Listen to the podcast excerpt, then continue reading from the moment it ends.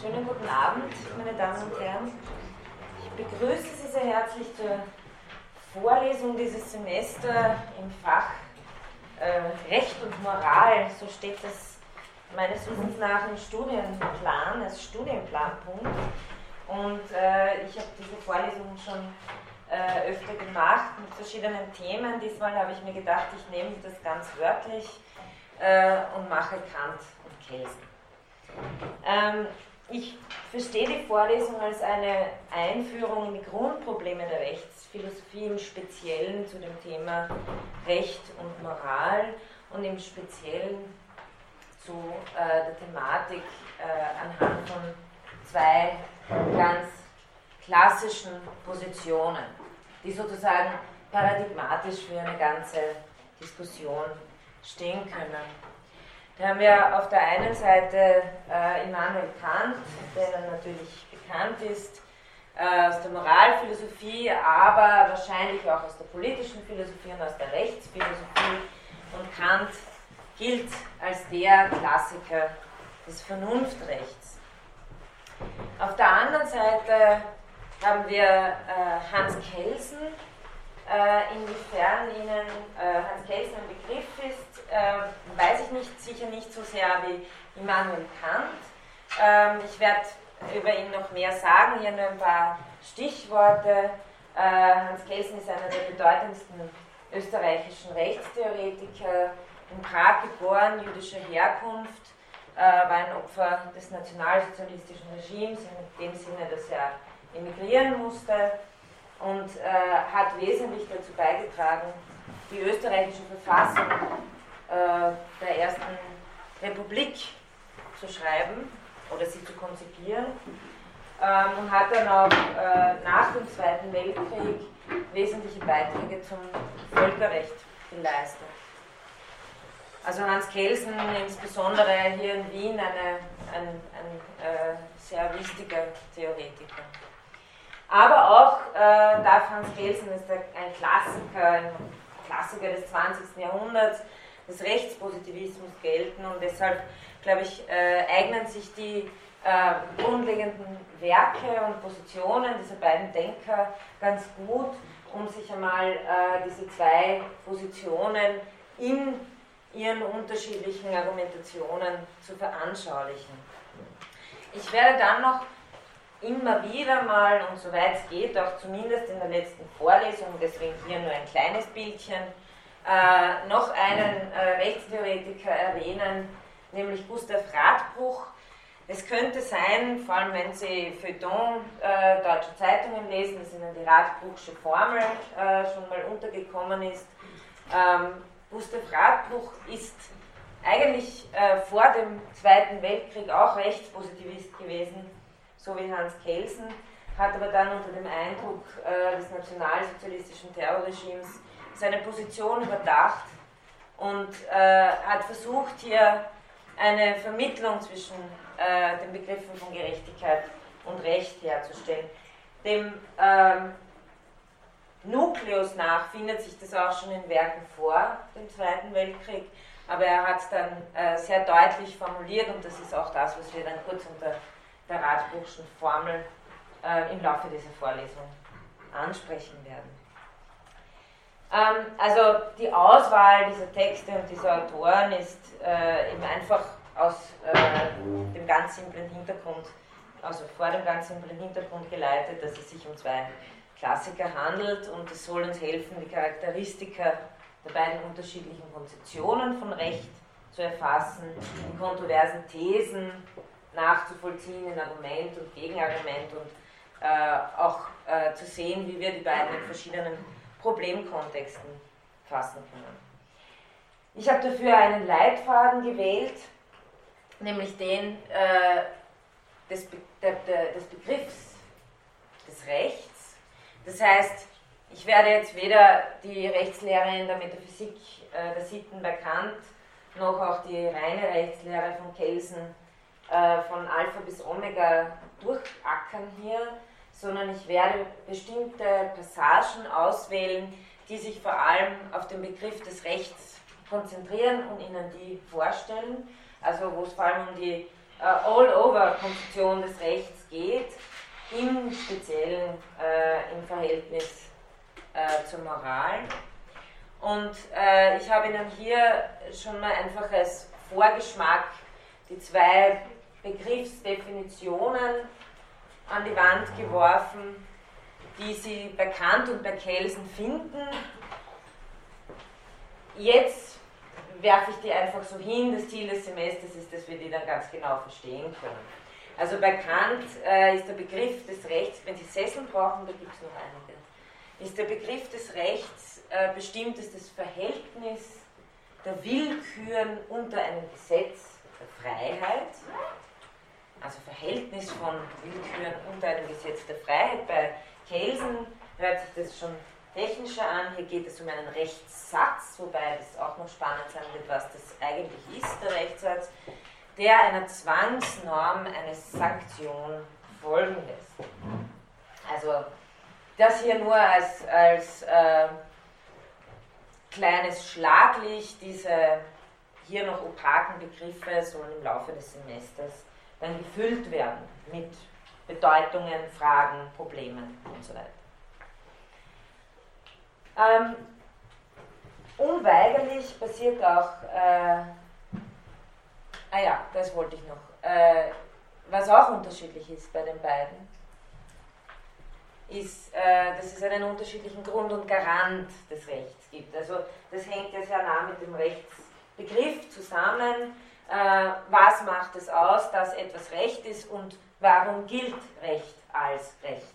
Das sind zwei Grundfragen, mit denen ich mich heute einleitend beschäftigen werde. Und äh, Grund und Garant des Rechts bei Kant ist die Vernunft. Bei Kelsen ist es der Gesetzgeber und formal, auch das noch etwas, was im Laufe des Semesters zu klären sein wird, was das sein soll, die leere Grundnorm. Und äh, was ja äh, sozusagen die, die Ironie ein bisschen an diesen so entgegengesetzten Positionen in Bezug auf das Recht, seinen Begriff, seinen Anspruch, seinen Grund ist, ist, dass Kelsen sich ja eigentlich als Neukantianer versteht. Das heißt, äh, diese Schwierigkeit ist leicht aufzulösen, weil der Neukantianismus, den äh, Kelsen vertreten hat, ist einer, der die praktische Philosophie Kants ablehnt und sich nur mit der theoretischen Philosophie Kants identifiziert und aus, dieser, aus diesem Hintergrund heraus auch den Rechtsbegriff neu fasst. Aber äh, was sich daraus ergibt, ist eine Position, die im schärfsten Gegensatz zu der Position Kants steht, was tatsächlich das Recht betrifft. Ähm, unweigerlich zeichnen sich also die zwei äh, großen Antagonisten hier ab, äh, nämlich Vernunftrecht versus Rechtspositivismus. Da werden wir einerseits eben vor allem äh, in dem Spannungsverhältnis von Moral und Recht stehen, natürlich auch von Gerecht, Recht und Gerechtigkeit. Eine weitere, ein weiteres Feld, das uns beschäftigt, beschäftigen wird, wird die Erkennbarkeit von Werten sein die Sein-Sollen-Frage, also die Frage, ob man aus einem Sein ein Sollen ableiten kann, inwiefern sich sowas wie eine normative Autorität, nämlich die des, äh, der Rechtsetzung, legitimieren kann, aus einem Sein heraus oder nicht. Ähm, und die dritte und eine weitere Frage wird die sein nach der Kontingenz oder Einsehbarkeit von Rechtsnormen, also inwiefern können die Rechtsnormen rechtfertigen oder geht es hier einfach um eine formale Erzeugung dessen, was Recht ist? Ähm, ich möchte Ihnen so ein bisschen eine Idee geben, was ich zur Vorlesung für Vorlesung vorhabe dieses Semester. Ich werde damit beginnen, die ersten beiden Einheiten, also heute und das nächste Mal, dass ich Ihnen ganz, ganz grundlegende Basics sozusagen der Rechtsphilosophie äh, nahebringe. Also äh, wenn Sie das schon kennen, dann entschuldige ich mich dafür, aber ich bin mir nicht sicher, ob das alles so geläufig ist, was ich sagen werde und äh, zumindest schade das nicht für eine Wiederholung, dass sich nochmal in Erinnerung zu rufen, ein paar grundlegende Unterscheidungen so wie eben die zwischen Rechtspositivismus und Naturrecht, Faktizität und Geltung des Rechts, Begriff des Rechts und so weiter. Also damit werde ich mich in den ersten beiden Vorlesungen beschäftigen. Äh, dann äh, geht es äh, äh, straight into Kant. Ähm, Kants Rechtsphilosophie kann man nicht verstehen, wenn man nicht Kants Moralphilosophie kennt. Das heißt, äh, ich werde mich zweieinhalb Vorlesungen lang mit äh, den Grundbegriffen aus Kants Moralphilosophie beschäftigen. Äh, und Sie sehen hier, was ich in kleiner Schrift dazu geschrieben habe, sind äh, die Texte, auf die ich mich hier hauptsächlich beziehen werde. Also die Grundlegung zur Metaphysik der Sitten und die Kritik der praktischen Vernunft. Dann äh, werde ich übergehen und äh, mich drei Einheiten lang mit äh, Kants Rechtsphilosophie beschäftigen, also sozusagen dem Text Corpus, äh, um den es hier primär geht. Wie gesagt, ich werde hier nicht die ganze Rechtsphilosophie durchmachen, ähm, vor allem wahrscheinlich nicht die Sachen zum Privatrecht, aber doch äh, die zum Völkerrecht und zu den politischen Fragen. Ich werde auch wahrscheinlich äh, ein bisschen was von der Schrift zum ewigen Frieden mit einbeziehen in die Überlegungen. Aber grundlegend, auch nur, dass Sie es mal selber textlich verorten können, die Grundlegung zur Metaphysik der Sitten ist nicht die Metaphysik der Sitten, sondern die Metaphysik der Sitten ist ein Buch, das sehr viel später geschrieben wurde. Kant wollte eigentlich die Grundlegung so als Probedeutikum schreiben, aber dann ist ihm die Kritik der praktischen Vernunft dazwischen gekommen. Ähm, und erst in der Metaphysik der Sitten, die eigentlich als ein Spätwerk gilt, findet sich die kantische Rechtslehre. Also die Metaphysik der Sitten ist in zwei große Teile eingeteilt, äh, die Tugendlehre und die Rechtslehre. Und äh, ich werde mir da eben äh, mit Ihnen gemeinsam die äh, Rechtslehre vor allem äh, ansehen.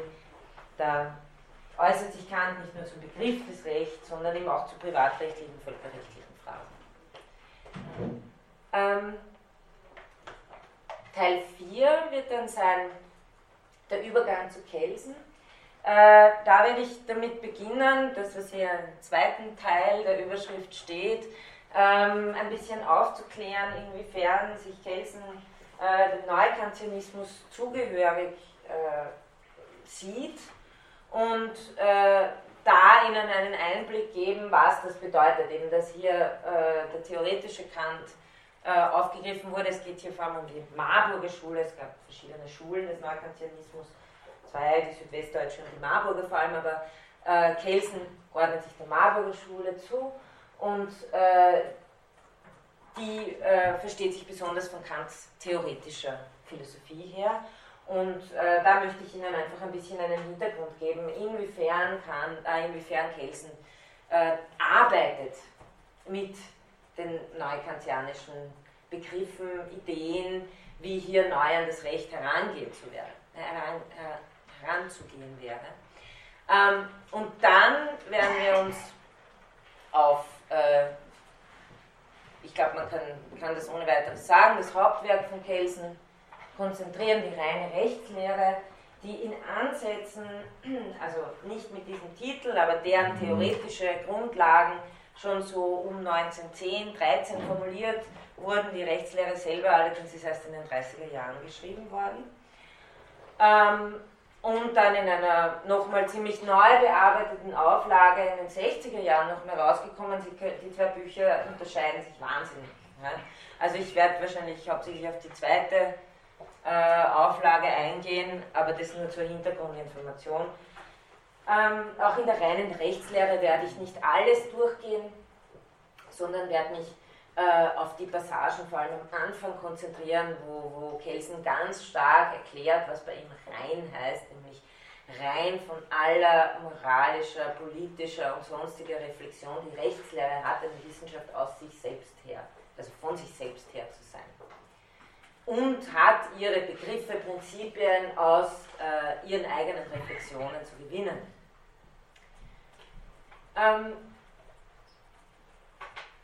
als Ergänzung möchte ich dann ähm, in einem fünften Teil einen kurzen Blick, das sind wir eh schon in der vorletzten Vorlesung, auf Kelsens politische und moralische Haltung werfen, weil das auch ganz interessant ist. Kelsen war ein äh, sehr offen bekennender Liberaler politisch.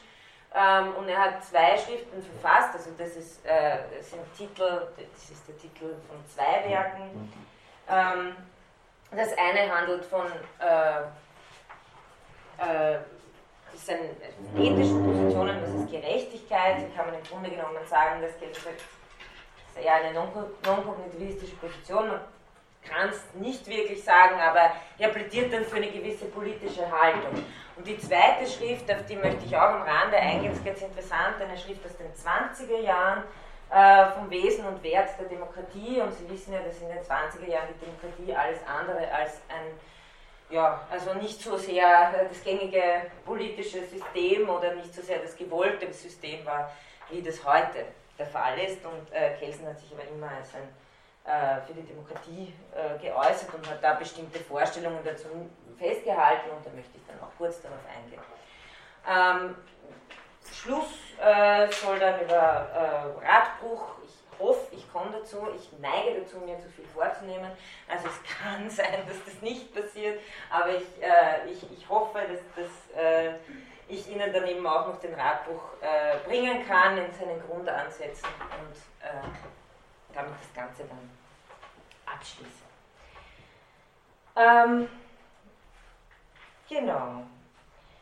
Äh, ja, was natürlich, also ähm, wa warum, warum tue ich das da rein?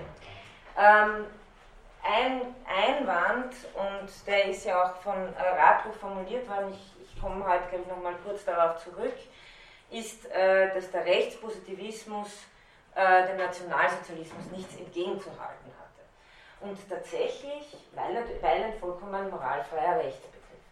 Und tatsächlich äh, ist Kelsen, der ja selber ein Verfolgter dieses äh, Regimes war, äh, keinen Millimeter von seiner Position runtergestiegen und hat den äh, berühmt-berüchtigten Ausspruch getätigt, auch Nazirecht ist Recht.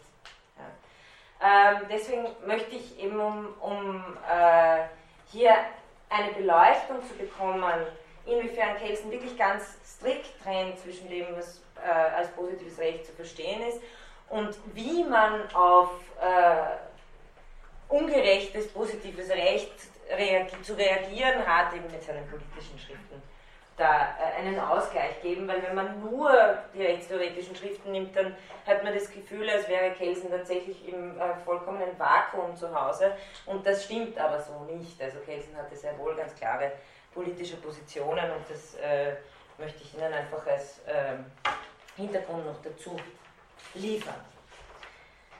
Ähm, ja, das Ziel der Vorlesung ist damit, dass ich Ihnen einen ausschnitthaften Überblick zu den Problemkreisen Vernunft, Recht und Rechtspositivismus und Recht und Moral gebe. Und die beschränkte Auswahl an Autoren, Autoren Autorinnen sind keine dabei, ähm, und Texten soll ermöglichen, sich eben mit bestimmten paradigmatischen Fragen auseinanderzusetzen. Jetzt ganz kurz äh, die praktischen Dinge. Ähm, es gibt eine schriftliche Prüfung zu dieser Vorlesung, wenn Sie die machen möchten.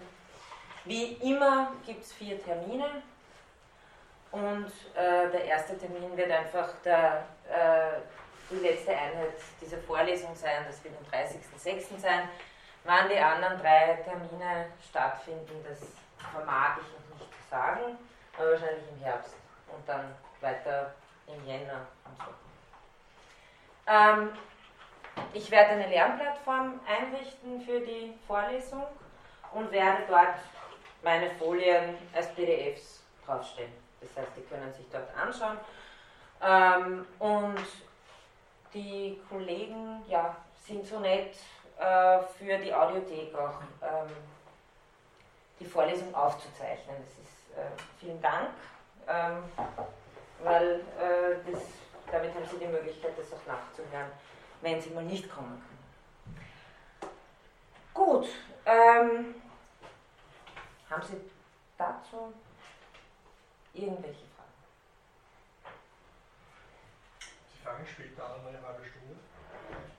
Sehe ich das richtig? Oder das ja, was nicht um 6 Nein, 18.30 Uhr. Aha, gut. danke für das Update. Gut. Nein, nein, 18.30 Uhr. Bis 20.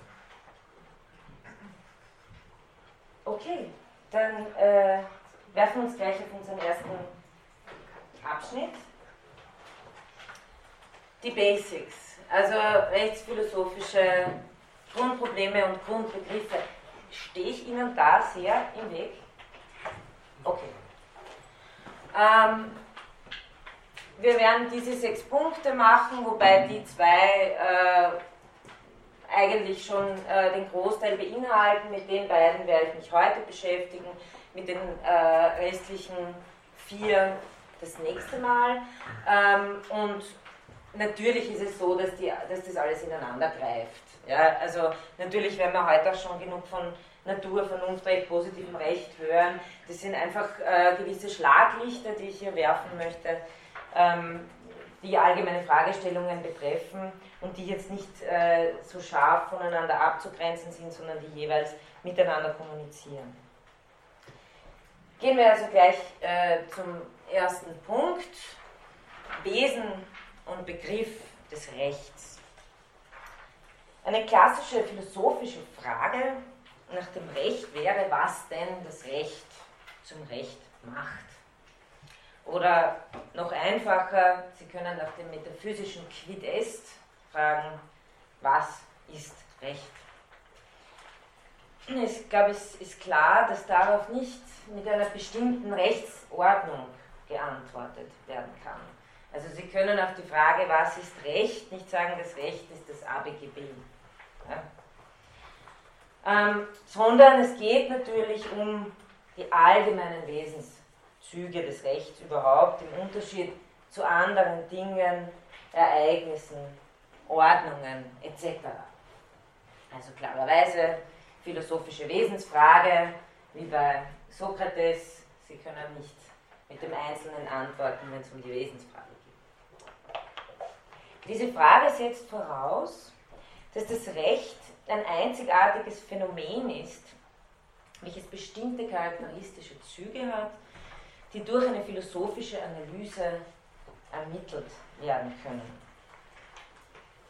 Diese charakteristischen Züge würden dann das Recht als Recht in seiner spezifischen Hinsicht ausmachen. Sie wären, das sind die philosophischen Begriffe, die man dafür verwendet, seine Essentia, sein Wesen oder seine Natur, also die Natura. Wäre einer dieser Züge nicht mehr vorhanden, dann wäre das Recht kein Recht mehr.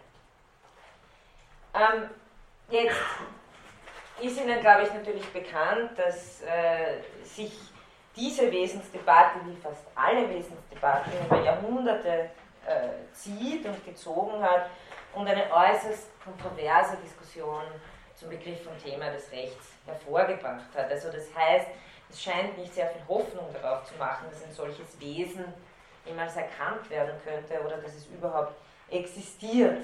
Weshalb in der Philosophie generell ähm, im 20. Jahrhundert eher dazu übergegangen wurde, die Wesensfrage zu verabschieden und eher zum Beispiel nach dem Gebrauch des Wortes zu fragen, nach den Kontexten, in dem etwas, etwas bedeutet und so weiter. Auf der anderen Seite, wenn wir jetzt mal sehr unbedarft an die Frage herangehen, gibt es aber auch, glaube ich, ganz gute Gründe dafür, ähm, lass mir das nur, gibt es ganz gute Gründe dafür, eine solche Suche nach dem Begriff und Wesen des Rechts nicht zu forschen aufzugeben. Denn jeder von uns weiß im Normalfall relativ klar zu unterscheiden, ob eine Vorschrift bloß moralisch ist oder ob sie tatsächlich zum Recht gehört. Und im Folgenden werde ich das Intuition nennen. Das ist das, was Sie in dieser Folie gesehen haben, also die Intuitionen, von denen ich sprechen werde. Also meistens wissen wir, wissen wir relativ genau, ob es so oder so ist, oder zumindest wüsste man, wo man prinzipiell nachsehen müsste, um diese Frage entscheiden zu können. Das heißt, man vermag ein Kriterium der Unterscheidung anzugeben.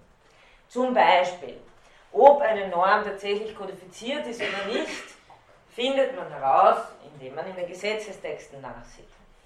Wäre so eine Intuition, ist es jetzt recht oder nicht? Ja? Schauen wir nach. das heißt, das wäre eine Intuition, die äh, dem Rechtspositivismus in die Hände spielt.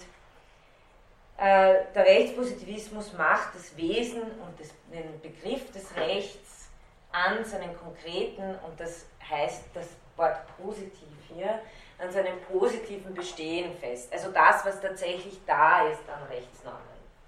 Der positive Bestand von Normen. Also Rechtspositivismus macht Wesen und Begriff an diesen positiven Rechtsnormen fest, an den von einer je konkreten Autorität festgelegten Rechtsnormen in einem bestimmten Staatsgebiet zu, einem, zu einer bestimmten Zeit. Also das ist mal äh, diese eine Intuition, die äh, auf eine rechtspositivistische Position führen würde. Klar weiß ich, was Recht ist, wir schauen einfach nach, was im Gesetz steht. Ein weiteres Unterscheidungskriterium, das man auch, äh, glaube ich, recht nah am Alltag sofort hat, wenn man sagt, wie soll man den Begriff des Rechts fassen, was macht das Recht zum Recht, ist das, ähm, dass es ein Unterscheidungskriterium der bestimmten geregelten Konsequenzen gibt, die eine rechtliche Norm im Unterschied zu einer moralischen nach sich zieht. Also es, gibt, äh, es wird eine ganz genaue Rechtsfolge zugeschrieben wenn diese Handlung gesetzt wird, dann schreibt das Recht sozusagen diese äh, Rechtsfolge, diese Zwangsmaßnahme vor. Das heißt, es gibt so etwas wie einen institutionalisierten, legitimierten Zwang im Recht, den wir unmittelbar bei der Moral nicht so vorfinden. Wir finden einen, natürlich auch einen Druck, einen Zwang vor in moralischen Vorschriften, nämlich äh, in Form äh, von gesellschaftlichen Sanktionen, Druck, aber der ist nicht äh, gleichzusetzen dem, was technisch sozusagen einfach einsetzt, wenn man sich an Rechtsvorschriften nicht hält. Das ist genau festgeschrieben. Also das wären sozusagen mal zwei ganz grundlegende Intuitionen, die für den Rechtspositivismus sprechen. Jetzt kommt aber gleich auch ein Einwand, ist aber alles recht, nur weil es von einer Autorität als Zwangsregel verordnet worden ist. Und da komme ich gleich wieder auf dieses Kelsenbeispiel äh, zurück. Ist Nazirecht, also beispielsweise die Nürnberger Rassengesetze, wirklich Recht, nur weil es korrekt kodifiziert ist, also weil man es in einem Gesetzestext tatsächlich findet und weil es mit rechtlichem Zwang durchgesetzt wurde. Also hier haben wir sozusagen etwas, was äh, dieser Intuition entgegengesetzt ist. Und hier kommen wir auch auf eine Ebene, ähm, die meines Erachtens ganz wichtig ist, ähm, um das Problem überhaupt einmal anzugehen, nämlich dass es im Begriff des Rechts, äh, vor allem wie wir ihn auch in der deutschen Sprache vorfinden, aber das zieht sich schon auch durch äh, andere Sprachen durch, also Le Droit und auch äh, Law ist nicht frei von äh, moralischen Konnotationen. Dass wir im Begriff des Rechts auf der einen Seite eine eben wie auch immer geartete normative Ordnung der Gesellschaft sehen und auf der anderen Seite Recht, im Begriff des Rechts so etwas wie einen ethischen und moralischen Anspruch sehen, dem dieser Begriff des Rechts verpflichtet ist. Ähm, dafür möchte ich Ihnen einen äh, Rechtstheoretiker nennen, auf den ich das nächste Mal noch zurückkommen werde, Felix Schomlo, äh, der ein Mitstreiter von Hans Kelsen war, der einen Aussatz zum Doppelsinn des Wortes Recht verfasst hat. Und der hat es folgendermaßen formuliert. Mit der einen dieser Bedeutungen des Wortes Recht ist der absolute Richtigkeitsanspruch einer ethischen Norm gemeint. Also ist etwas Recht, in dem anderen Sinne ist dagegen nur von einer bestimmt gearteten heteronomen Norm die Rede. Also von einer fremdbestimmten, die nicht dem absoluten Richtigkeitsanspruch verpflichtet ist. Schommler unterscheidet demnach zwischen Recht im juristischen und im ethischen Sinn. Das nächste Mal werde ich noch darauf zurückkommen. Das jetzt, aber ich meine, man kann das ja feststellen und kann sagen, es gibt diesen Doppelsinn und dann trennt man das fein säuberlich. Ich wollte jetzt aber äh, wirklich von unseren alltäglichen Intuitionen ausgehen und da ist dieser Doppelsinn im Worte Recht äh, immer etwas, was eine Spannung bedeutet für das, wie wir äh, Recht erfahren und mit welchen Ansprüchen wir auf äh, Recht zugehen als einer konkreten Rechtsordnung eines Staates. Also wir sind nicht so ohne weiteres von Natur aus Rechtspositivisten und sagen, ja, ja, das ist einfach das Gesetz, was Gerechtigkeit, das ist ganz was anderes. Das heißt, diese zweite Intuition, die dem Naturrecht zuzuschlagen ist, äh, lautet folgendermaßen, dass Recht natürlich etwas mit Gerechtigkeit zu tun haben sollte. Und dass es keine moralischen Prinzipien verletzen sollte. Dass darin, dass etwas Recht ist und nicht bloß Rechtens, wie Kant es formuliert, ähm, ein Anspruch einhergeht, der eben nicht vollkommen kontingent ist. Das heißt, sobald das Recht dies nicht mehr tut, verliert es den, den Anspruch darauf, Recht zu sein. Ja, es wird dadurch Unrecht. Sobald es das nicht tut, eben auch dieses Recht, ist dieses Recht auch kein Recht mehr im eigentlichen Sinn. Das heißt, hier haben Sie einen, äh, eine Begriffsdefinition, die selber einen normativen Hintergrund hat.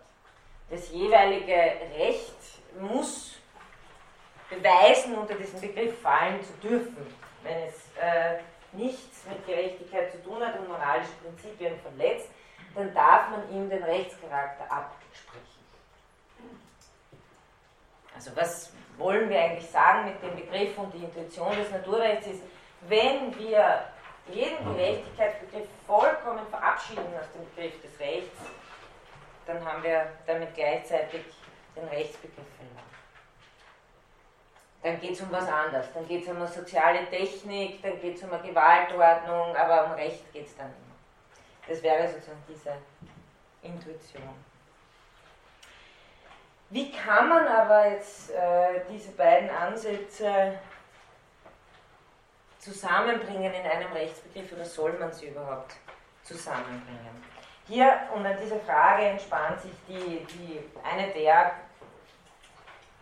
eindringlichsten und sich äh, über Jahrhunderte durchziehende zentrale Diskussion der Rechtsphilosophie, auf die je nach Standpunkt auch äußerst verschiedene Antworten gegeben sind. Denn natürlich zeigt sich Wesen und Begriff des Rechts von unterschiedlichen Seiten mit unterschiedlicher Betonung in grundlegenden Charakteristika, je nachdem, welche Ansicht, also welche Perspektive man wählt, ob man eine rechtsdogmatische wählt, eine rechtsphilosophische, rechtsgeschichtliche, rechtssoziologische und so weiter. Das heißt, äh, ich will Ihnen damit nur klar machen, dass diese, dieser rechtsphilosophische Zugang, äh, den ich hier wähle, einer von mehreren ist, äh, über Recht zu reflektieren und dass das natürlich jeweils andere Komponenten beinhaltet. Was allerdings allen diesen Ansätzen gemeinsam ist, sonst würde es nicht mehr um einen Begriff des Rechts gehen, ist, dass alle versuchen, über eine bloß empirische Ebene hinauszugehen und sozusagen äh, das zu erfassen, was das Recht als Recht ausmacht. Also das heißt, das Recht unter einen Begriff zu bringen. Also das haben äh, auch diese äh, Ansätze, so verschieden sie sein mögen, miteinander zu tun. Gibt es jetzt eigentlich irgendwas, was wir über das Recht aussagen können, ohne dass wir uns sofort sozusagen auf eine Seite dieses Doppelsinns des Rechts äh, begeben müssen, also ohne dass wir sofort in so eine Kontroverse reinkommen? Ich glaube ja und möchte äh, versuchen, Ihnen zumindest zwei oder auch drei Punkte da vorzuschlagen. Der erste ist der, dass das Recht, und ich glaube, das ist recht unkontroversiell, keine Naturtatsache ist wie das Meer, die Sterne oder die Sonne oder ein Stein, sondern ein von Menschen gemachtes Produkt, ein, ein Kulturprodukt, ganz einfach. Also Recht ist ein, kein Natur, sondern ein Kulturprodukt. Das äh, greift nichts, äh, tut nichts anderes als schon die äh, sehr alte griechische Unterscheidung aufzugreifen äh, die es äh, von allem Anfang der griechischen Philosophie schon bei Heraklit gibt, nämlich zwischen Physis und Nomos. Also Physis äh, oder Physei der Natur nach und Nomo dem Gesetz nach. Das heißt, der Natur nach äh, entspricht einer anderen Logik als einer von, äh, jetzt heißt von den Göttern oder von den Menschen äh, gesetzten, einem Produkt, einem gesetzten Produkt, einem, das nicht von selbst gewachsen ist. Also dieser, und, und dieser Unterschied zwischen äh, Natur- und Kulturprodukt. Ich glaube, dass so kontroversiell der Begriff der Unterschied zwischen Kultur und Natur ist, ich glaube, so unkontroversiell ist es zu sagen, dass das Recht äh, äh, nicht eine, keine Naturtatsache ist, sondern eben ein Kulturprodukt. Der zweite Punkt wäre auch, der scheint mir auch relativ un unkontroversiell zu sein, dass das Recht etwas mit dem Menschen zu tun hat. Das heißt, es ist ein soziales Phänomen, das Intersubjektivität voraussetzt und das mit anderen gesellschaftlichen Phänomenen aufs engste zusammenhängt, sei das jetzt Ökonomie oder Politik oder Moral. Also es ist etwas, was äh, den Menschen in seinem Zusammenleben betrifft. Ähm, das werden Sie fast in jeder Definition finden. Ich bringe Ihnen dann gleich drei exemplarische Definitionen. Ich mache kurz auf, damit ein bisschen Sauerstoff reinkommt, aber bitte schreien Sie, wenn es ähm, Ein dritten Punkt, den ich noch bringen möchte, ist, hoppala, das Sie noch sehen, das, äh, eben das Recht ist ein Kulturprodukt, das das menschliche Zusammenleben regelt und wie tut es das? Es tut das auf normative Weise. Das heißt, das Recht beschreibt nicht, es äh, führt keine deskriptiven Sätze, also es sagt nicht, in der Gesellschaft ist es so und so, sondern es sagt, wie es sein soll. Es geht um vorschreibende oder präskriptive Sätze. Ähm, das wird uns das ganze Semester lang verfolgen, der Unterschied zwischen präskriptiv und deskriptiv. Ähm, für Kelsen ist das zum Beispiel auch ganz äh, wichtig. Kelsen fasst den Rechtsbegriff hauptsächlich über, darüber, dass Recht Norm ist. Also dass Recht ein Sollsatz ist, der sich äh, von einer Deskription, von, einem, von einer Tatsache, einer Beschreibung einer Tatsache unterscheidet. Und er unterscheidet dann noch weiter, was für eine bestimmte Art von Norm das Recht wäre. Also die Rechtsnorm hält er für eine bestimmte Art von Norm, aber die primäre Gattungsbezeichnung, wenn Sie so wollen, ist das Recht eine Norm ist, ein Sollsatz und kein deskriptiver Satz. Da noch zwei kleine äh, Anmerkungen dazu. Ähm, natürlich kann man die Rechtsordnung auch als Sein betrachten, wenn Sie jetzt sollen im Gegensatz zum Sein sehen. Natürlich kann man auch äh, das Recht als eine Ordnung betrachten, die man in soziologischen Termini beschreibt. Trotzdem wird man diese Ordnung als eine normative Ordnung fassen. Ja? Also äh, das heißt, das, bei, bei Kelsen ist es ganz stark, dass er sagt, äh, er versteht das Recht nur vom Sollen her, deswegen ist es nach Kelsen auch unmöglich, das auf ein Sein zurückzuleiten. Das ist eine ganz spezifische Argumentation, äh, die versucht, einen naturalistischen Fehlschluss zu vermeiden, aber das soll nicht bedeuten, dass man nicht eine Rechtsordnung auch als Sein einer Sollensnorm betrachten kann und insofern deskriptiv darauf zugeht und sagt, was gibt es überhaupt für Rechtsnormen. Das ist eine Anmerkung. Eine zweite Anmerkung ist die, äh, dass diese strikte Unterscheidung zwischen Sollen und Sein auch äh, etwas ist, was sich widerspiegelt oder was in einer gewissen Ambivalenz da ist im Begriff des Gesetzes. Das ist eine Anmerkung, die sich äh, vor allem auf Kant bezieht, der, dessen, zu dessen Lieblingsbegriff fast der Begriff des Gesetzes gehört. Und Kant verwendet es sowohl in seiner theoretischen Philosophie sehr stark, ja, also der gesetzmäßige Ablauf, äh, der uns möglich macht, die Objektivität von Objekten zu erkennen, der regelhafte Ablauf. Hier heißt aber Gesetz etwas anderes, als wenn er natürlich vom moralischen Gesetz spricht. Das heißt, äh, das eine Mal ist, eine, ist ein Sollen involviert, das andere Mal nicht. Kant scheint mir, spielt manchmal ein bisschen mit der Ambivalenz äh, in diesem Begriff und darauf möchte ich dann noch ein bisschen eingehen, äh, wenn wir zu Kants Moralphilosophie kommen. Also bekannt oszilliert dieser Gesetzesbegriff ein bisschen. Ähm, natürlich gibt es auch jetzt mal, abgesehen von, ich habe jetzt versucht, drei möglichst weit gefasste äh, Begriffsdefinitionen, also mögliche Begriffsfassungen, die noch nicht den Kern der Sache treffen, der eben kontroversiell sein dürfte, äh, zu nennen, nämlich das Recht ein kulturelles, ein gesellschaftliches und ein normatives Phänomen ist. Das waren mal diese drei Punkte.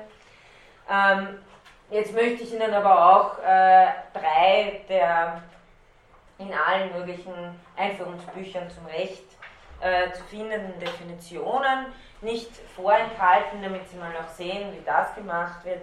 Äh, nämlich äh, habe ich Ihnen ausgewählt aus äh, dem Grundriss des bürgerlichen Rechts von Gotthold Welser, das alle kennen werden, die hier eventuell Jus studieren. Dann aus der Einführung in die Rechtswissenschaft und Rechtsphilosophie von Norbert Horn. Ich, äh, die Autoren sind dann eh noch zitiert in den ähm, jeweiligen äh, Zitaten her. Und aus der äh, Rechtsphilosophie von Norbert Brieskorn. Jetzt mal der Koziol Welser. Und was ich ein bisschen, worauf ich ein bisschen aufmerksam machen möchte, ist, dass Sie je nach Rechtsdefinition immer sehen, ähm, dass auf der einen Seite natürlich äh, man sehr viel Abstraktion in Kauf nehmen muss, damit man so eine Definition dann kriegt. Das heißt, philosophisch ist es wahrscheinlich interessanter, eher auf die Brüche und auf die Unterscheidungskriterien zu schauen, als, als auf sowas hinauszuholen. So würde das dann ausschauen wahrscheinlich. Ähm, und auf der anderen Seite sieht man eben, dass es Gewichtungen gibt, je nach Werk und je nach Autor, äh, wie man das Recht eben fasst. Also hier haben Sie Gozul Welser. Ähm, Recht ist die für eine Rechtsgemeinschaft verbindliche Ordnung, Ordnungscharakter des menschlichen Zusammenlebens, die unter der Anforderung der Gerechtigkeit steht. Da haben Sie das drin. Das ist, sind übrigens, also, das ist ein juristisches Lehrbuch. Ja, äh, die unter der Anforderung, Anforderung der Gerechtigkeit steht und allenfalls mit Zwang durchgesetzt wird. Also hier haben Sie drei sehr wesentliche Elemente drinnen in dieser Definition. Äh, Ordnung, Gerechtigkeitsbezug, Zwang. Eine andere Definition, die ist ein bisschen ist ein philosophisches Buch, äh, da steht, äh, Recht ist der Inbegriff der vom Staat garantierten Normen. Das ist hier stärker drinnen, sozusagen der Staat ist der, der mir garantiert, dass es morgen nicht gleich anders sein wird. Also das nennt man auch Rechtssicherheit. Also es gibt hier so etwas wie eine, das, das, ist ja auch ein wesentliches Charakteristikum des Rechts, dass äh, man sich ein bisschen darauf verlassen können sollte, beziehungsweise Hannah Arendt hat ganz interessant äh, den, den Rechtsbegriff in, in totalitaristischen Regimen dadurch charakterisiert, dass es sich ständig ändert. Also das ist, das ist äh, also Recht ist natürlich nach dem nationalsozialistischen Prinzip einfach das, was der Führer sagt. Und wenn der morgen was anderes sagt, dann ist auch das Recht anders.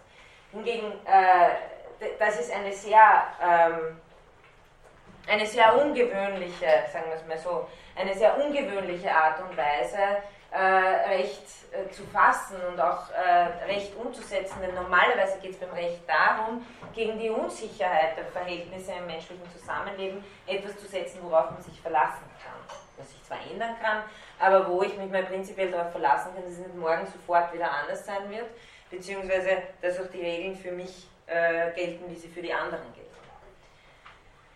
Ähm, also hier diese Komponente zur Regelung des menschlichen Zusammenlebens, klarerweise, das haben wir immer drinnen, das äh, versteht sich glaube ich auch von selbst, es geht ums menschliche Zusammenleben. Und dann haben wir da einen interessanten Aspekt und zur Beilegung zwischenmenschlicher Konflikte durch Entscheidung. Also äh, der Horn äh, fokussiert hier sehr stark darauf, dass er sagt, Recht entsteht dadurch, dass es Konflikte gibt und schreitet ein, indem es eine gewisse Entscheidung fällt, Äh, und er schreibt, da ist nicht einmal die Durchsetzung drin. Also man mag vielleicht irgendwie sehen, dass im Begriff der Entscheidung schon die Zwangsnorm drinnen ist, aber er erspart sich die Zwangsnorm und er erspart sich auch den Gerechtigkeitsbezug.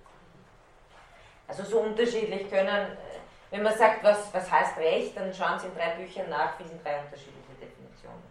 Dann haben wir noch ein drittes, das ist ein bisschen länger aus Prieskorn, das ist auch ein rechtsphilosophisches Buch.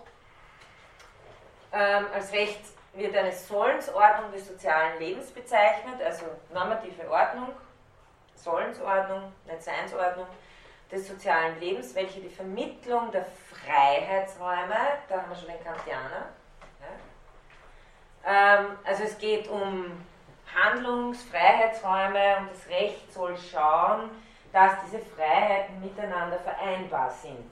Das ist das, woraufhin Kant seinen Rechtsbegriff hauptsächlich anlegt. Ja? Das Miteinander vereinbare Recht soll die Regel für miteinander vereinbare Freiheiten sein.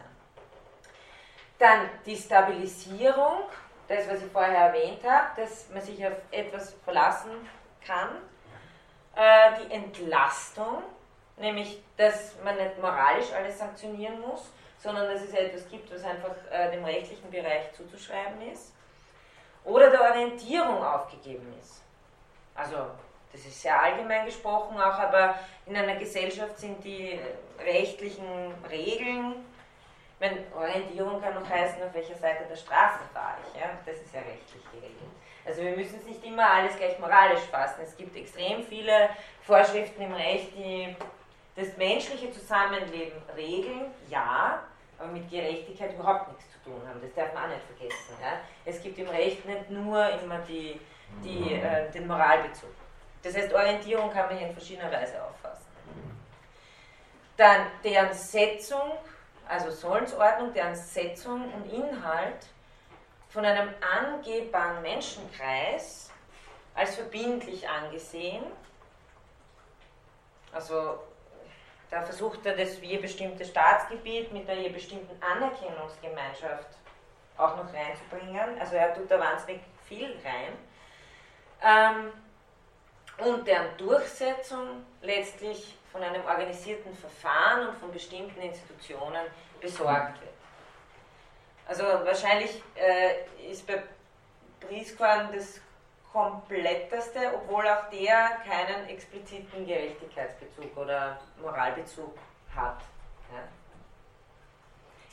Interessant, der, der Gerechtigkeitsbezug steht nur im Juristenbuch, nicht bei den Philosophen ich glaube schon, dass das bestimmte Gründe hat, weil, weil, weil, weil, weil, den, weil den Philosophen klar ist, dass sie dann sofort in einen extremen Argumentationsnotstand kommen, wohingegen das wahrscheinlich für die, für die Juristen irgendwie ähm, ein, ein, ein, weniger belasteter Bezug ist, wenn sie sagen, ja, es muss was mit Gerechtigkeit zu tun haben. Da muss man aber dann nicht gleich sagen, was das ist. Oder da kann man sagen, das macht die Judikatur und die Gerichte und so weiter. Also das einfach nur als drei Beispiele dafür, wie man äh, den Rechtsbegriff definieren kann. Und was natürlich auch klar ist, ist was Sie da sehen, ist, dass ähm, solche Definitionen immer nur um den Preis der großen Abstraktheit gewonnen werden können, also da sie auf den größtmöglichen Begriffsumfang abziehen. Was man jetzt auch noch machen kann, um, und das wird auch, also da haben wir den Umfang, jetzt können wir, können wir versuchen, auch Recht zu erfassen, begrifflich, indem wir auf verschiedene Unterscheidungskriterien schauen. Auch da will ich Ihnen ein paar Sachen mal in Erinnerung rufen. Wahrscheinlich kennen Sie das meiste eh oder auch vorstellen. Sie können zum Beispiel unterscheiden äh, die verschiedenen Quellen und Erscheinungsformen des Rechts und dadurch Recht auf Gemeinsamkeiten und Unterschiede untersuchen, also wenn Sie auf eine Begriffsbestimmung kommen wollen.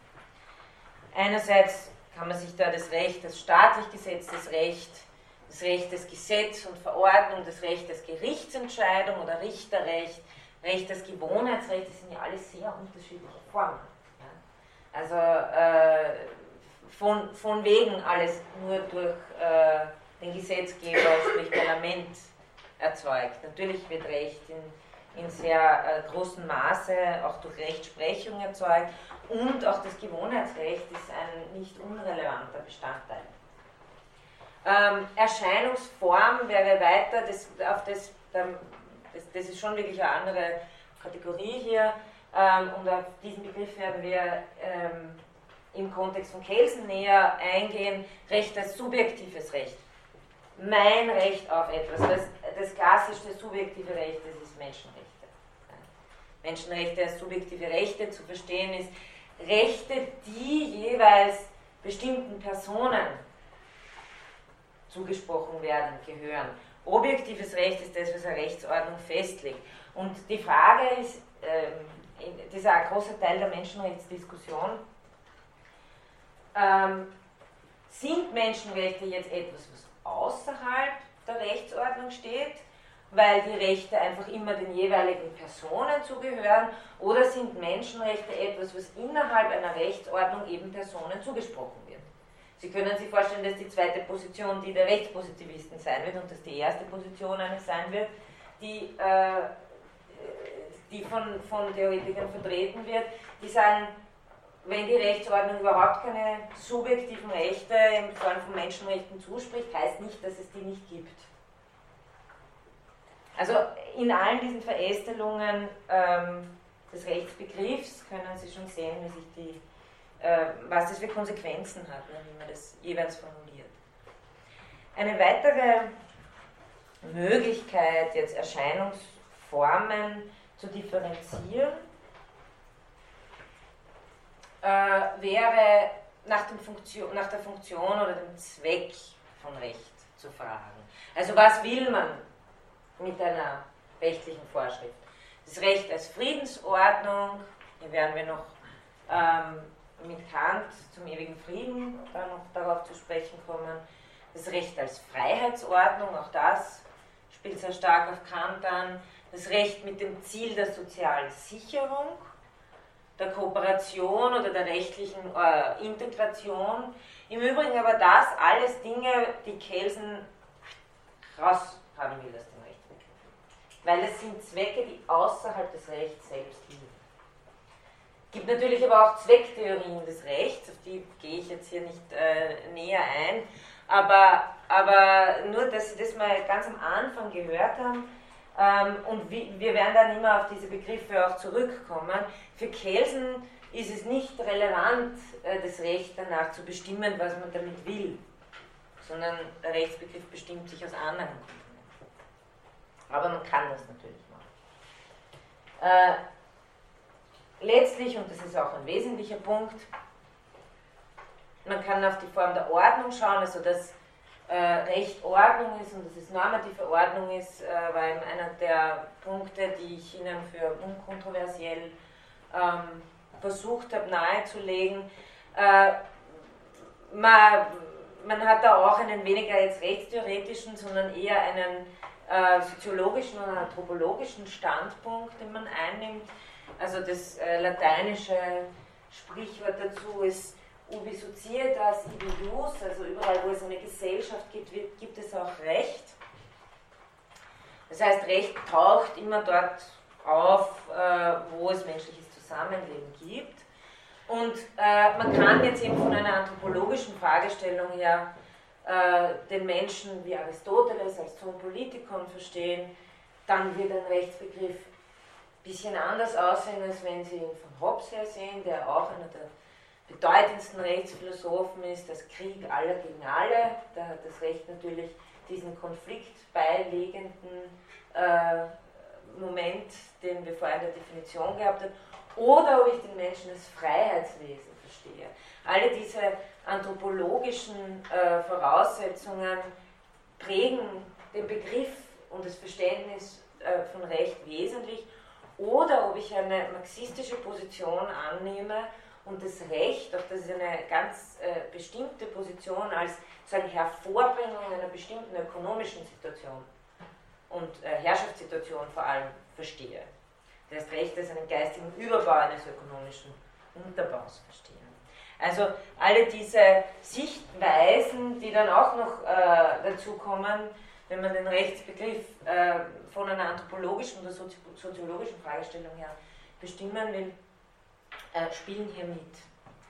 Und äh, Sie sehen, also was ich hier, ich will Ihnen hier eben keine eindeutige Antwort geben, sondern ich will Ihnen die, die Spielräume offen äh, aufmachen einmal, um Ihnen dann diese eindeutigen Antworten, die zuerst Kant und dann Kelsen äh, geben, Ihnen einen Kontext erscheinen zu lassen. Und dann können wir ja da auch jeweils äh, darüber diskutieren und uns anschauen, äh, woher etwas äh, einem, einem dieser grundlegenden Ansprüche hier überhaupt nicht gerecht wird, das auslässt, das bewusst auslässt ähm, oder auf einen bestimmten Punkt ähm, sehr stark fokussiert.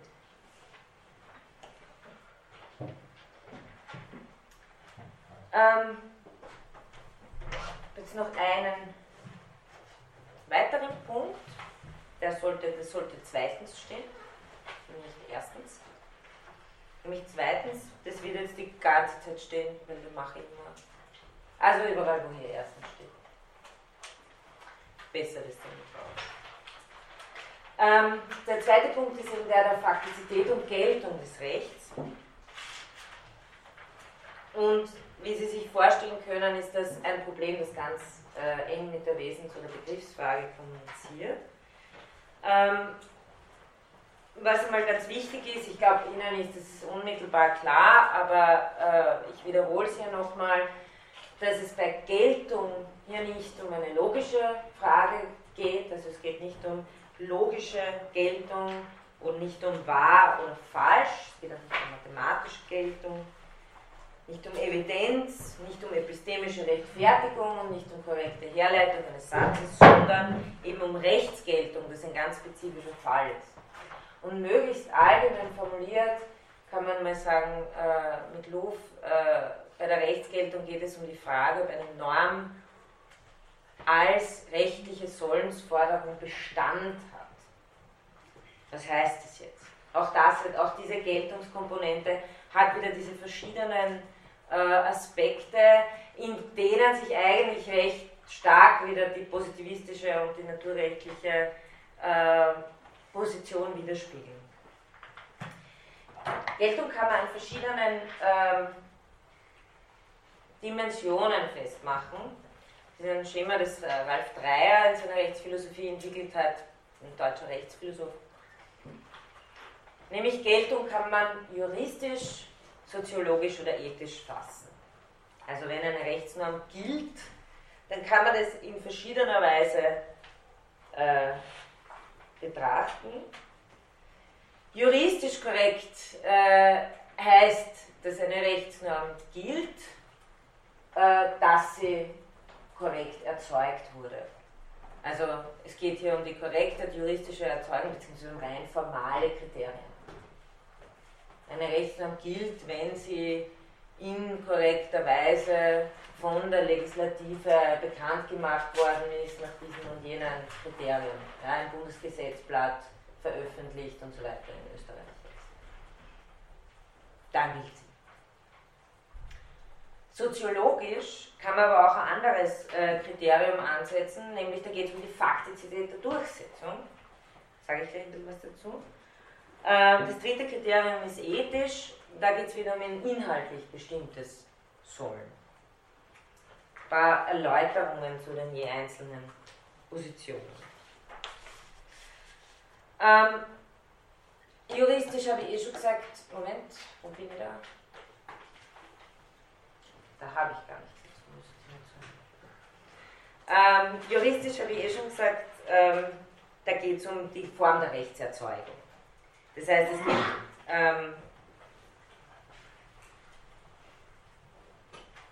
es geht darum, dass auch wenn sich faktisch niemand daran halten würde und es auch nicht durchgesetzt wäre, ein korrekt, eine korrekt erzeugte Rechtsnorm trotzdem als Recht gilt.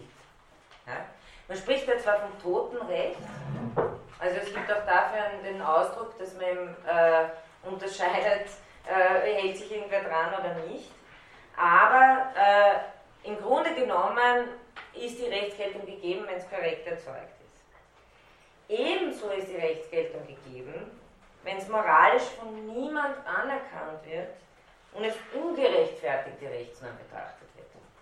Trotzdem bleibt es kodifiziertes geltendes Recht in dieser, in dieser ersten juristischen Bedeutung. Also der, dieser erste Begriff ist der juristisch geläufige, geltendes Recht ist das, was korrekt erzeugt ist und in Kraft ist. Ja? Also das heißt, im äh, Bundesgesetzblatt veröffentlicht ist, im Gesetzbuch steht, könnte man sagen. Der zweite Begriff der soziologischen Geltung wird darüber verstanden, ob dieses Recht tatsächlich anerkannt ist oder nicht. Ist auch, also leuchtet glaube ich auch ein, gilt das, heißt machen, halten sie die Leute dran oder nicht. Ja? Ähm, ob es tatsächlich umgesetzt oder durchgesetzt wird. Also können wir ja, ist, ist diese Rechtsordnung bloß totes Recht oder wird sie tatsächlich durchgesetzt? Auch hier äh, wird die Rechtsgeltung unabhängig von moralischen Kriterien bewertet. Aber auch unabhängig von den juristischen Kriterien. Also hier wird Recht daraufhin beurteilt, wenn, es durchgesetzt wird und wenn sich äh, die Menschen in dem betreffenden Gebiet daran halten, dann gilt dieses Recht. Das ist sozusagen eine deskriptive Art von Geltungsbegriff. Ich muss dann dorthin fahren, muss man anschauen, okay, wer hält sich dran, wer nicht. Im ersten äh, erspare ich mir das sozusagen und schaue einfach nur, wurde das korrekt erzeugt. Schließlich äh, haben wir den ethischen Geltungsbegriff, ja? Das hieße, das wäre ein Gewohnheitsrecht zum Beispiel. Das steht nirgends, aber alle halten sich. Na, es kann auch wo stehen. Es könnte, es könnte wo stehen. Steht, ja, genau. Genau, genau. Also Gewohnheitsrecht wäre ein Beispiel dafür, ähm, weil äh, juristisch reagiert man ja dann sogar drauf und kodifiziert es, aber das stimmt. Ja. Es, muss, es muss nirgendwo kodifiziert sein. Ähm, man kann sagen, diese Norm gilt, diese Rechtsnorm gilt, äh, weil, sie, weil sie durchgesetzt wird.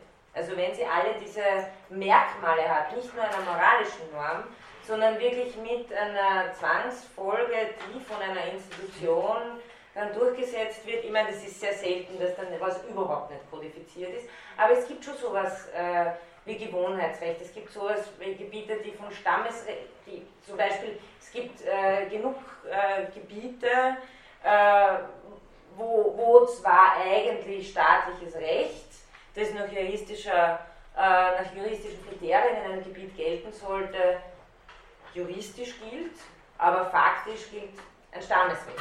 Ja? Das heißt, durchgesetzt und ähm, äh, rechtlich vollzogen, auch mit bestimmten eigenen gewohnheitsrechtlichen Praktiken, ist was anderes. Und das würde unter den soziologischen Geltungsbegriff fallen. Wogegen der juristische sich dann plötzlich sehr äh, formal ausnimmt, ja, aber er hat halt dann nicht die jeweilige äh, juristische, die Juristen würden sagen, das gilt einfach nicht. Ne? Also das sehen Sie halt auch, wie unterschiedlich dann da jeweils argumentiert werden kann. Und schließlich natürlich äh, die ethische Geltung. Ähm, da ist die Geltung, äh, also man würde sagen, auch eine Norm gilt, auch wenn sie nicht kodifiziert existiert und auch wenn sich niemand dran hält. Das ist vielleicht noch abstrakter als die Juristen. Also ähm, wenn's, auch wenn es das gar nicht als, als, juristisches Recht gilt, da sind wir beim Vernunftrecht. Ja? Also man kann sich das sozusagen per Reflexion, meinetwegen auch per intersubjektiver Kommunikationsgemeinschaft oder sowas, per à la Rawls, Schleier des Nichtwissens, setzen Sie ein paar Harvard-Professoren hin und überlegen sich sozusagen, was, die, was, die, was das richtige Recht wäre. Zynisch formuliert natürlich, aber, und das gilt, weil es moralisch gerechtfertigt ist. Also das wäre Rechtsgeltung in, in vernunftrechtlicher Hinsicht. Und Sie sehen, die drei sollten idealerweise zusammenfallen. Sie müssen aber nicht. Und wenn sie sehr disparat auseinandergehen, dann hat ein Staat normalerweise ein Problem. Also wenn es für das gesamte Recht gilt.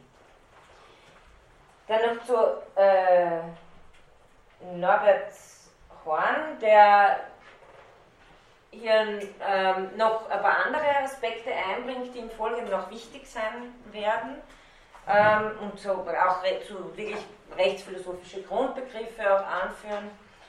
Ähm, er sagt, das Gesetz es gibt verschiedene Arten, ähm, Geltung zu bestimmen. Ähm, unter vier systematischen Gesichtspunkten und er führt da vier Geltungstheorien an. Also die Gründe, aus denen Gesetze von Menschen befolgt werden, sind einerseits, dass das Gesetz selbst Befolgung fordert, dazu sage ich gleich was. Dann zweitens, es besteht eine Zwangsandrohung zur Befolgung des Gesetzes, die erforderlichenfalls tatsächlich durchgesetzt wird. Drittens, die Gesetze werden im Allgemeinen von der überwiegenden Mehrheit der Bürger, Bürger anerkannt. Und viertens, der Einzelne hält die Gesetzestreue auch für ein Gewissensgebot. Und äh, er sagt uns dann dazu, dass man die ersten beiden äh, Aspekte unter dem Begriff des gesetzlichen Geltungsanspruchs zusammenfassen kann, also Geltungsanspruch ähm, und die letzten beiden unter dem Begriff der Anerkennung. Die Anerkennung, wie Sie sich vorstellen können, ist für die, für die Rechtsphilosophie ein sehr bedeutender Begriff auf der Subjektseite. Man könnte nämlich auch die ersten beiden als objektive Ansprüche bezeichnen und die letzten beiden eher auf, den, auf der Subjektseite befindlich. Wird auch öfter so gemacht. Ähm, zur ersten Theorie, das äh, ist eigentlich eine Theorie, die ich weiter unten hier eh geschrieben habe, die heute mehr oder weniger für überholt äh, gilt. Aber ich will sie trotzdem einmal genannt haben. Die Imperativtheorie, die einfach davon ausgeht, auch hier wieder einen schönen römischen Spruch dafür, auctoritas non veritas facit legem. Das heißt, von einer Autorität geht äh, der Anspruch aus, als Imperativ dieses Gesetz auch zu befolgen. Also geht insofern äh, der Geltungsanspruch aus. Einer der bekanntesten Vertreter ist äh, Thomas Hobbes und dann auch John äh, Austin, ein äh, Rechtspositivist der ersten Stunde sozusagen, der äh, die Geltung des Rechts ganz bei der Autorität des Gesetzgebers verstanden wissen wollte. Allerdings befinden wir uns da noch in einer Zeit, wo das sehr oft an, an, das, an das, Königtum gebunden wird. Ja. Also gerecht gilt deshalb, weil es der König sagt, ja, oder weil es der absolutistische Herrscher sagt. Ähm, und aus diesem Grund äh, ist diese Theorie, gilt diese Theorie mehr oder weniger als überholt. Was man heute macht, ähm, im Zeitalter des demokratischen Rechtsstaats, ist äh, diesen Aspekt äh, des Anspruchs durch Autorität eher über die technische Art und Weise der Zwangsordnung zu formulieren. Also äh, man formuliert das hier meistens so, dass äh, Recht als Freiheitsordnung nur funktionieren kann, wenn es diese Freiheit Rechtsprechung gegenüber schützt und sich als Zwangsordnung durchsetzt. Also wenn man Rechtsnormen sind schön und gut, aber wenn äh, ihnen niemand hilft, wenn sie beraubt, äh, verletzt und bestohlen werden und jeder sagt, naja, kann nichts machen, dann äh, hat diese Rechtsordnung keine Geltung. Das heißt, es muss sowas wie äh, eine, eine Konsequenz folgen. Deshalb ohne Durchsetzung durch staatlichen Zwang ist die Rechtsordnung meist wertlos. Sie sehen, was vorher argumentiert wird über die Autoritätsfigur, wird im Zeitalter des demokratischen Rechtsstaats über die Wahrung der einzelnen Freiheiten in, einer, äh, in einem menschlichen Zusammenleben argumentiert. Äh, weil man sozusagen die Durchsetzung äh, in der Rechtsordnung nicht ganz wegdiskutieren kann. Wenn sich alle Menschen an das Recht halten würden, würden wir wahrscheinlich nur Moral haben. Ja? Aber auch den Punkt werden wir mit Kant äh, ansprechen. Menschen befolgen Gesetze folglich, das ist eine gewisse Antwort auf die Geltungsfrage, die was Faktisches anspricht, weil sie dem Zwang ausweichen wollen. Also nicht, weil sie es primär für so richtig halten oder weil sie es einsehen oder so, sondern weil sie den Zwang ausweichen. Eine andere Komponente, weil äh, an, wir, glaube ich, halten uns alle miteinander an sehr viele Gesetze, weil wir den Zwang ausweichen wollen. Ähm, es gibt aber auch die einen oder anderen, die wir einhalten, weil wir sie anerkennen. Ähm, oder deren, deren Geltung wir, deren Geltung auf Anerkennung beruht nämlich wie äh, der Horn vorher gesagt hat in dieser Definition, äh, des größten Teils einer Bevölkerung. Hier beruht die Geltung eben nicht auf äußerlichem Zwang, sondern auf innerlicher, innerlicher, innerlicher Zustimmung oder Einsicht aus Freiwilligkeit. Also es gibt ja äh, Rechtsnormen, von denen wir sagen, ja, das ist klar und gut so, dass das so geregelt ist, weil. Jetzt kann man da noch eben zwischen genereller, individueller Anerkennung unterscheiden, was mit dem vierten, vierten Punkt mit den Gewissensgründen genannt worden ist. Ähm, und da haben Sie eben diese zwei Aspekte wieder. Also auf der einen Seite äh, Anerkennung kann, muss natürlich nicht moralisch rückgebunden sein, aber wird in den Diskussionen vor allem von Leuten wie Habermas, den, von, zu dem ich gleich noch ein Wort sage, sehr stark auf der moraltheoretischen Ebene eingebunden. Ähm, man kann Geltung jetzt aber auch noch, jetzt gehe ich weg von diesen vier Punkten und nenne dann noch einen fünften, weil der was mit Kelsen zu tun hat. Man kann Geltung auch normentheoretisch fassen, nämlich über den Unterschied von Sollen und Sein. Bei Kelsen, und das werden wir uns noch genauer anschauen, wird Geltung ganz strikt in einer, in einer wie er nennt, in einem, in einem äh, normativen Stufenbau gefasst. Er sagt, der Geltungsgrund einer Norm kann nur die Geltung einer anderen Norm sein. Also Geltung lässt sich nicht irgendwie äh, aus, einer außerrechtlichen, aus einem außerrechtlichen Bestand ableiten, sei es moralisch, sei es zweckorientiert, sei es irgendwelche Subjekte, die irgendwas anerkennen. Äh, sagt Kelsen, nein, eine Geltung, Geltung von Rechtsnormen kann ausschließlich, also Sie sehen, das ist bei Kelsen und wenn Sie Luhmann kennen, dann, dann äh, werden Sie sehen, inwieweit sozusagen hier auch äh, eine Fortsetzung bei Luhmann stattfindet, eines, eines sehr rechtspositivistischen Denkens. Es handelt sich hier um ein intrinsisches autopoetisches System, wenn Sie wollen. Ja. Also es ist sehr stark bei Kelsen immer alles äh, immanent. Äh, äh, legitimiert. Ja? Also Geltungsgrund einer Norm kann nur eine andere Norm sein. Man kann es nicht aus einem faktischen Bestehen einer Macht, einem Sein, einem Zwang, äh, äh, einer, einer, moralischen Norm oder so irgendwas ableiten. Ähm, aus diesem Grund, auch noch kleine Ankündigung für weiteres, wird Kelsen auf eine sehr eigenartige ja, äh, Form, muss man fast sagen, zurückgreifen, nämlich die Grundnorm, die den Geltungsgrund aller Normen beinhaltet und die Grundnorm ist nach Kelsen leer. Die Grundnorm beinhaltet überhaupt nichts außer das reine Sollen. Das ist auch eine sehr eigene, sehr theoretische Gedankenfigur im Grunde. Und insofern, das ist auch wichtig, insofern unterscheidet sich Kelsen vom äh, klassischen Rechtspositivismus. Der klassische Rechtspositivismus hat immer ein bisschen so den Nimbus gehabt, äh, und nächste, nächstes Mal bringe ich ein Kant-Zitat, der gleich auf die Gehirnlosigkeit der Rechtspositivisten losgeht. Also es hat immer so ein bisschen den Nimbus, ja, das sind die, die, die Empiriker, die können sich nur die Gesetze anschauen und legitimieren, tun sie es dann durch eine vorhandene Macht.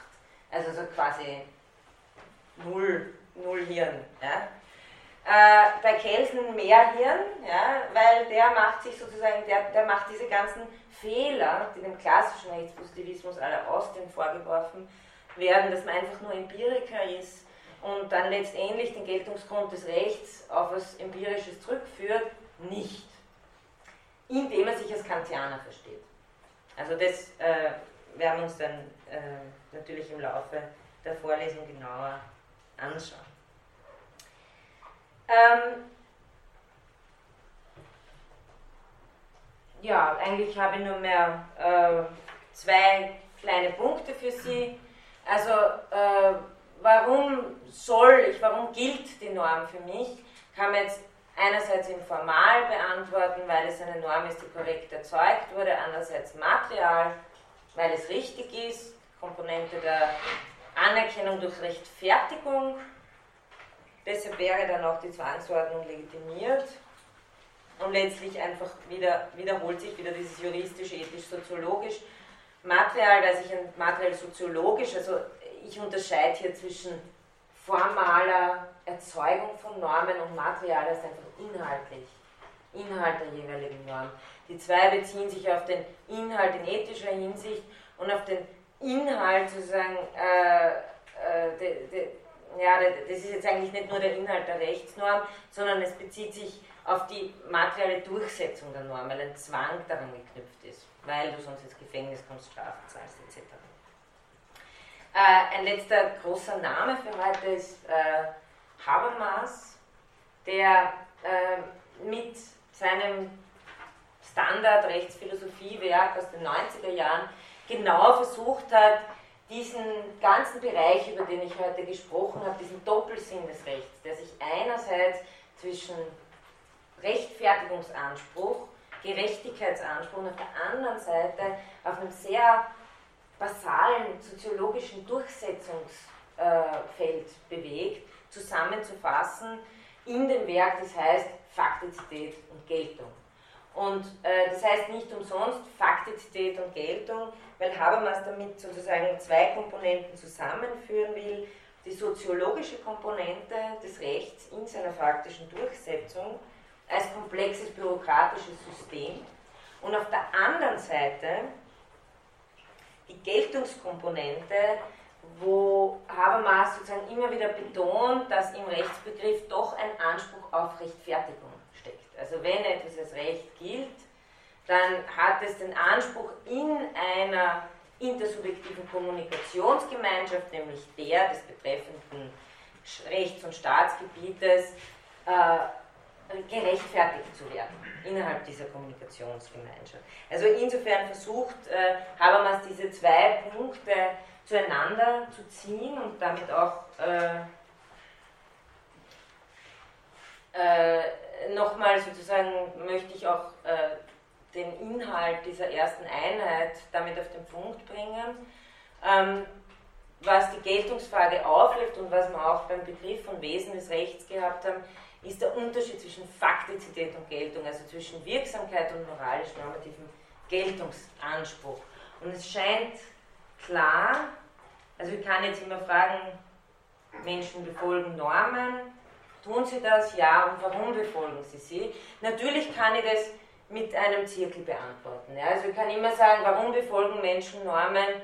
Äh, ja, weil sie es tun. Aber dann begebe ich mich absichtlich in so eine Zirkelbewegung rein äh, indem ich mit Habermas auch noch die Rechtfertigungsfrage aufmache, äh, habe ich natürlich eine andere Komponente drinnen, die über das bloß Faktische, deswegen nicht nur Faktizität, sondern auch Geltung hinausgeht.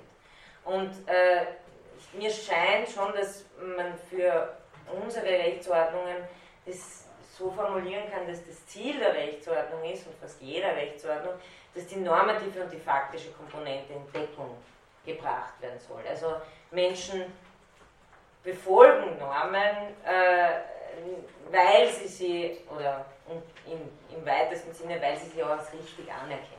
Also das sollte irgendwie, so die Idealvorstellung des Gesetzgebers, äh, dass die Gesetze, die äh, erlassen werden, Geltung haben, nicht nur weil sie korrekt erzeugt werden, nicht nur wenn man die Leute zwingt dazu, sondern weil sie sozusagen auch äh, als als passend, äh, als richtig, als moralisch gerechtfertigt eingesehen werden können.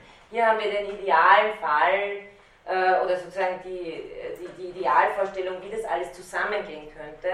Aber wie wir dann sehen werden in, in der Vorlesung, geht es natürlich in der Rechtsphilosophie auch hauptsächlich darum, wie sehr diese Komponenten auseinandergehen. Soweit einmal für heute und jetzt haben wir noch gut Zeit für Fragen und Diskussionen.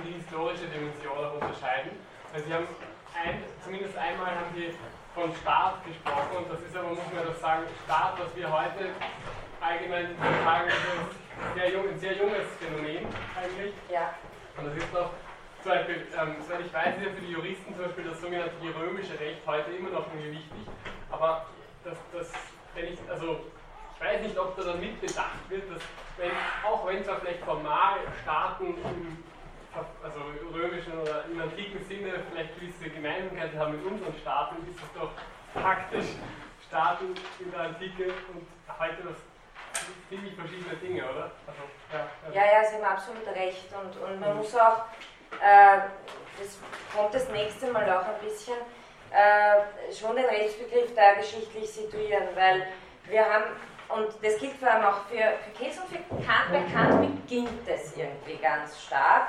Äh, die Frage, was haben Recht und Staat miteinander zu tun?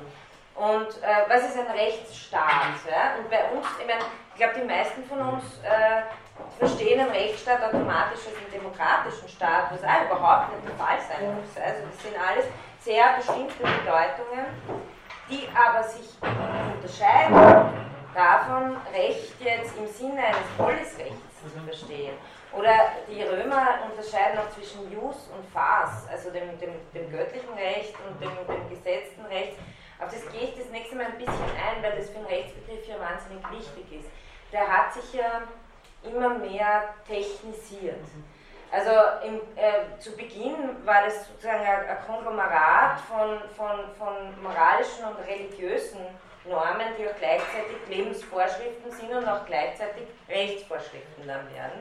Und äh, im Zuge vor allem der europäischen Entwicklung, ähm, bei Hobbes fängt das Ganze an, Neuzeit und Beginn der Moderne, wo das Individuum dann mehr an den Blickpunkt kommt, wo es darum geht, Abwehrrechte zu formulieren gegenüber einem absolutistischen Herrscher, kriegt es eine ganz eigene Dynamik, dass das Recht ein sich verselbstständigendes System wird.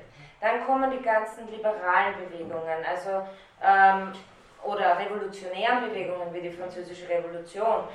Ähm, dann 19. Jahrhundert, wo man sagt, man muss das Recht trennen von verschiedenen Anschauungen.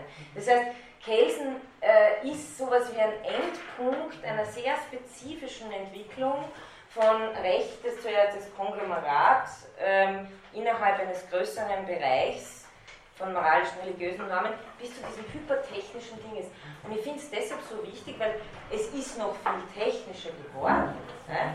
Also die, die Technizität des Rechts als nur mehr sozusagen eine, eine äh, anonyme Ordnungsfunktion unserer Gesellschaft, die vielleicht im Namen von wirtschaftlichen Interessen spricht, aber dies niemals sozusagen so eine konkrete Anknüpfung hätte wie bei Moral oder göttlichem Recht, wie früher, wird immer stärker. Und deswegen scheint mir die Kelsensche Position einfach bei aller vernunftrechtlichen Sympathie die zu sein, wie unser Rechtssystem, so wie es funktioniert, wahrscheinlich treffend äh, beschreibt. Und da muss man weiterfragen, aha, was bedeutet das überhaupt für Recht?